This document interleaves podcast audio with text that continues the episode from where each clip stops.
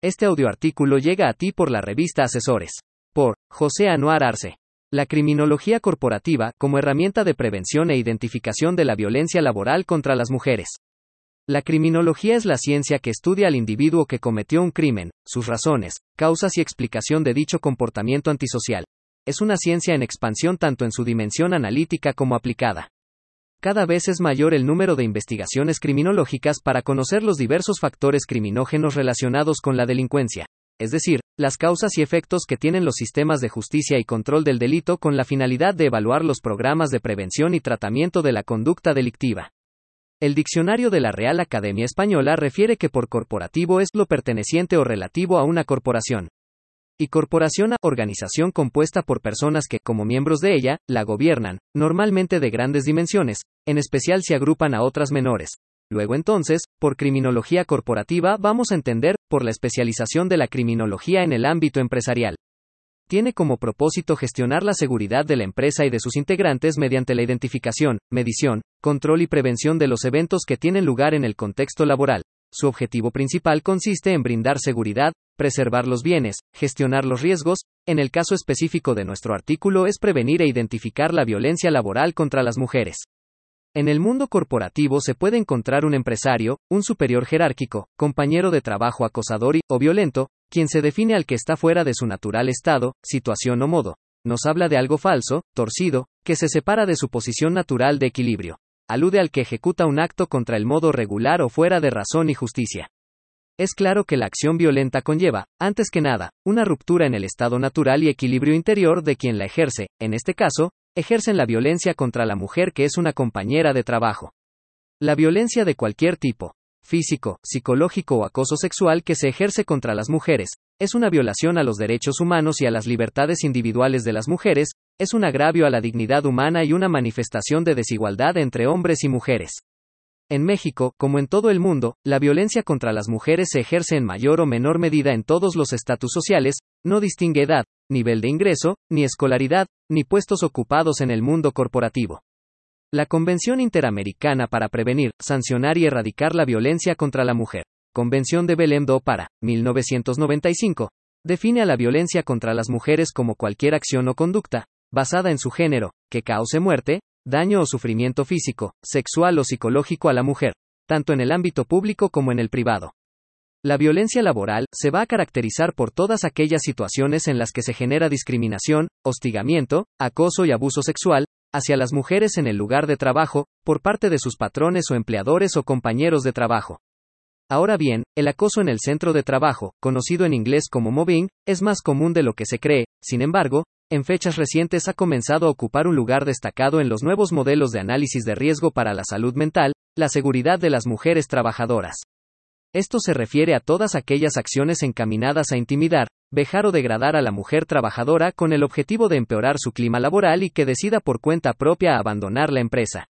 Este hostigamiento puede realizarse a través de diferentes métodos, por ejemplo, insultos, amenazas, humillaciones, aislamiento del resto de compañeros, difusión de rumores falsos, etc. El acoso laboral, mobbing, se puede presentar de las siguientes formas.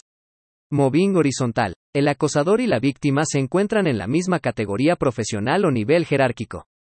Es decir, el acoso laboral que se presenta es entre compañeros de trabajo e incluso del mismo departamento. Las causas que lo provocan pueden ser muy variadas. Personalidad más fuerte del acosador, enemistad entre trabajadores, obligar al débil a realizar las peores tareas, aburrimiento por ausencia de trabajo. Mobbing vertical. El acosador se encuentra en una categoría profesional o nivel jerárquico superior o inferior al de la víctima. En función de ello, se puede distinguir entre mobbing ascendente o descendente. Se presenta cuando el superior jerárquico solicita a la víctima que realice actividades fuera de la jornada laboral o en días que no le corresponde laborar. El mobbing laboral ascendente se produce cuando uno o varios subordinados atacan o acosan a la mujer que es su superior. Estos se pueden organizar para realizar las actividades de manera impuntual o incompletas. No suele ser frecuente ya que prevalece el miedo o temor a que el superior pueda tomar represalias, sin embargo, han sucedido en algunas empresas. Por su parte, el mobbing descendente es mucho más común que el anterior. Se da cuando un superior hace uso de su jerarquía y de su poder para acosar a la mujer. Mobbing estratégico. Es un tipo de mobbing vertical descendente, que se aplica de una forma institucional. Es decir, el acosador hace valer su posición de superioridad para hostigar a la mujer trabajadora, y conseguir que la acosada renuncie a su puesto de trabajo. Al ser la trabajadora quien abandona la empresa de forma voluntaria, la empresa no tendría que pagarle la indemnización por despido justificado. Mobbing de dirección. El acoso laboral descendente, llevado a cabo por la dirección de la empresa. Suele emplear las amenazas de despido para fomentar el miedo. También se utiliza con la intención de prescindir de las mujeres que no se ajustan a las expectativas o necesidades de la cúpula directiva. Mobbing perverso. Este tipo de acoso laboral se basa simplemente en la personalidad perversa o manipulativa del acosador sobre la víctima.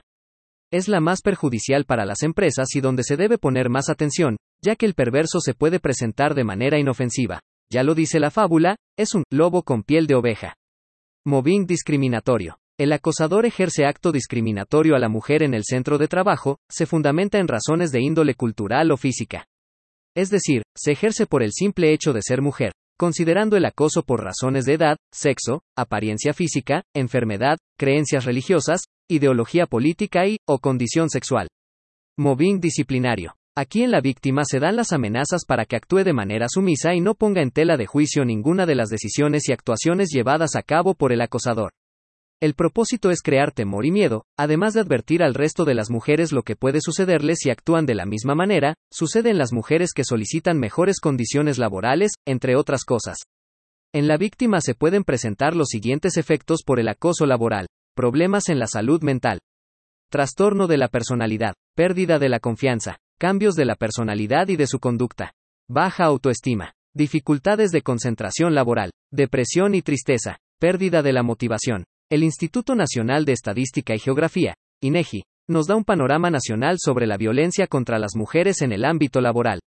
En el ámbito laboral se indagaron 19 situaciones de violencia, incluyendo discriminación por razones de embarazo en los últimos 5 años y discriminación en el trabajo en los últimos 12 meses, a lo largo de la vida laboral de las mujeres de 15 años y más y en los últimos 12 meses, octubre de 2015 a octubre de 2016.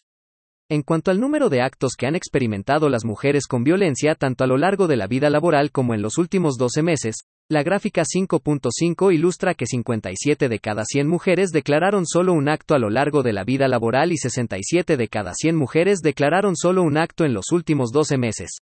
El 16.1% de las mujeres de 15 años y más que experimentaron violencia a lo largo de la vida laboral reportaron dos actos violentos, el 9.2% tres actos violentos, el 9.3% de 4 a 5 actos violentos y el 8.3% de 6 a 19 actos violentos. El 14.1% de las mujeres de 15 años y más que experimentaron violencia en el trabajo en los últimos 12 meses reportaron dos actos violentos, el 6.8% tres actos violentos, el 7.1% de 4 a 5 actos violentos y el 4.9% de 6 a 19 actos violentos. Más de tres cuartas partes de las mujeres de 15 años y más que experimentaron violencia física a lo largo de la vida laboral y en los últimos 12 meses, reportaron solo un acto de violencia, 82.5% y 83.9% respectivamente.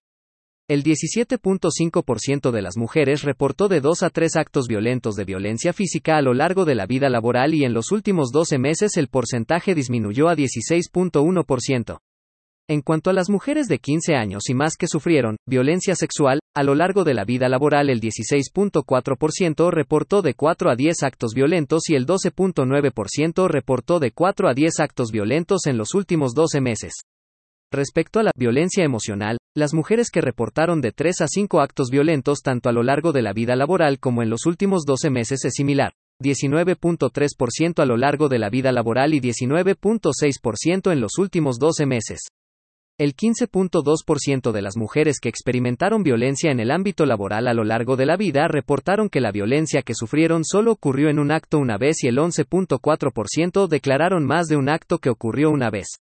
En los últimos 12 meses, el 13.4% de las mujeres de 15 años y más que sufrieron algún incidente de violencia en el trabajo reportaron que solo ocurrió una situación de violencia una vez, el 1.7% reportó que la violencia ocurrió en un solo acto de manera reiterada, el 1.4% reportó que esa violencia fue múltiple y el 5.9% reportó que la violencia fue múltiple y reiterada. La víctima tiene opciones para proceder en contra del acosador laboral, a través de las siguientes vías. La primera opción que tiene la mujer que ha sido acosada laboralmente es hacer la denuncia primeramente con la empresa, para que ésta sea quien tome las medidas necesarias. Si la empresa no interviene, se puede solicitar la intervención de la autoridad laboral, jurídica y por la vía administrativa que comentaremos. Por la vía laboral. La víctima puede reclamar el incumplimiento laboral, en el caso que el acosador sea un superior jerárquico, o bien, acudir a la Secretaría del Trabajo y Previsión Social ya que es la encargada de la política integral con perspectiva de género orientada a la prevención, atención, sanción y erradicación de la violencia laboral contra las mujeres en los centros de trabajo, como lo señala la Ley General de Acceso de las Mujeres a una Vida Libre de Violencia en su artículo 46 bis y la Ley Federal del Trabajo, en el artículo 3 bis define los siguientes conceptos. A. Hostigamiento, el ejercicio del poder en una relación de subordinación real de la víctima frente al agresor en el ámbito laboral, que se expresa en conductas verbales, físicas o ambas. Y b. Acoso sexual, una forma de violencia en la que, si bien no existe la subordinación, hay un ejercicio abusivo del poder que conlleva a un estado de indefensión y de riesgo para la víctima, independientemente de que se realice en uno o varios eventos. La Ley Federal del Trabajo establece que los patrones tienen la obligación de implementar, en acuerdo con los trabajadores, un protocolo para prevenir la discriminación por razones de género y atención de casos de violencia y acoso u hostigamiento sexual. Artículo 132, fracción 31. Por la vía penal. Si se quiere que el acosador reciba un peor castigo, esta es la mejor opción, ya que el Código Penal Federal señala lo siguiente. Artículo 259 bis al que con fines lascivos asedie reiteradamente a persona de cualquier sexo, valiéndose de su posición jerárquica derivada de sus relaciones laborales, docentes, domésticas o cualquiera otra que implique subordinación, se le impondrá sanción hasta de 800 días multa. Si el hostigador fuese servidor público y utilizare los medios o circunstancias que el encargo le proporcione, además de las penas señaladas, se le destituirá del cargo y se le podrá inhabilitar para ocupar cualquier otro cargo público hasta por un año. Solamente será punible el hostigamiento sexual, cuando se cause un perjuicio o daño. Solo se procederá contra el hostigador, a petición de parte ofendida. Artículo 260. Comete el delito de abuso sexual quien ejecute en una persona, sin su consentimiento, o la obligue a ejecutar para sí o en otra persona, actos sexuales sin el propósito de llegar a la cópula. A quien cometa este delito, se le impondrá pena de 6 a 10 años de prisión y hasta 200 días multa. Para efectos de este artículo se entiende por actos sexuales los tocamientos o manoseos corporales obscenos, o los que representen actos explícitamente sexuales o obliguen a la víctima a representarlos. También se considera abuso sexual cuando se obligue a la víctima a observar un acto sexual, o a exhibir su cuerpo sin su consentimiento. Por la vía administrativa. La violencia política contra las mujeres en razón de género se sancionará en los términos establecidos en la legislación electoral y de responsabilidades administrativas.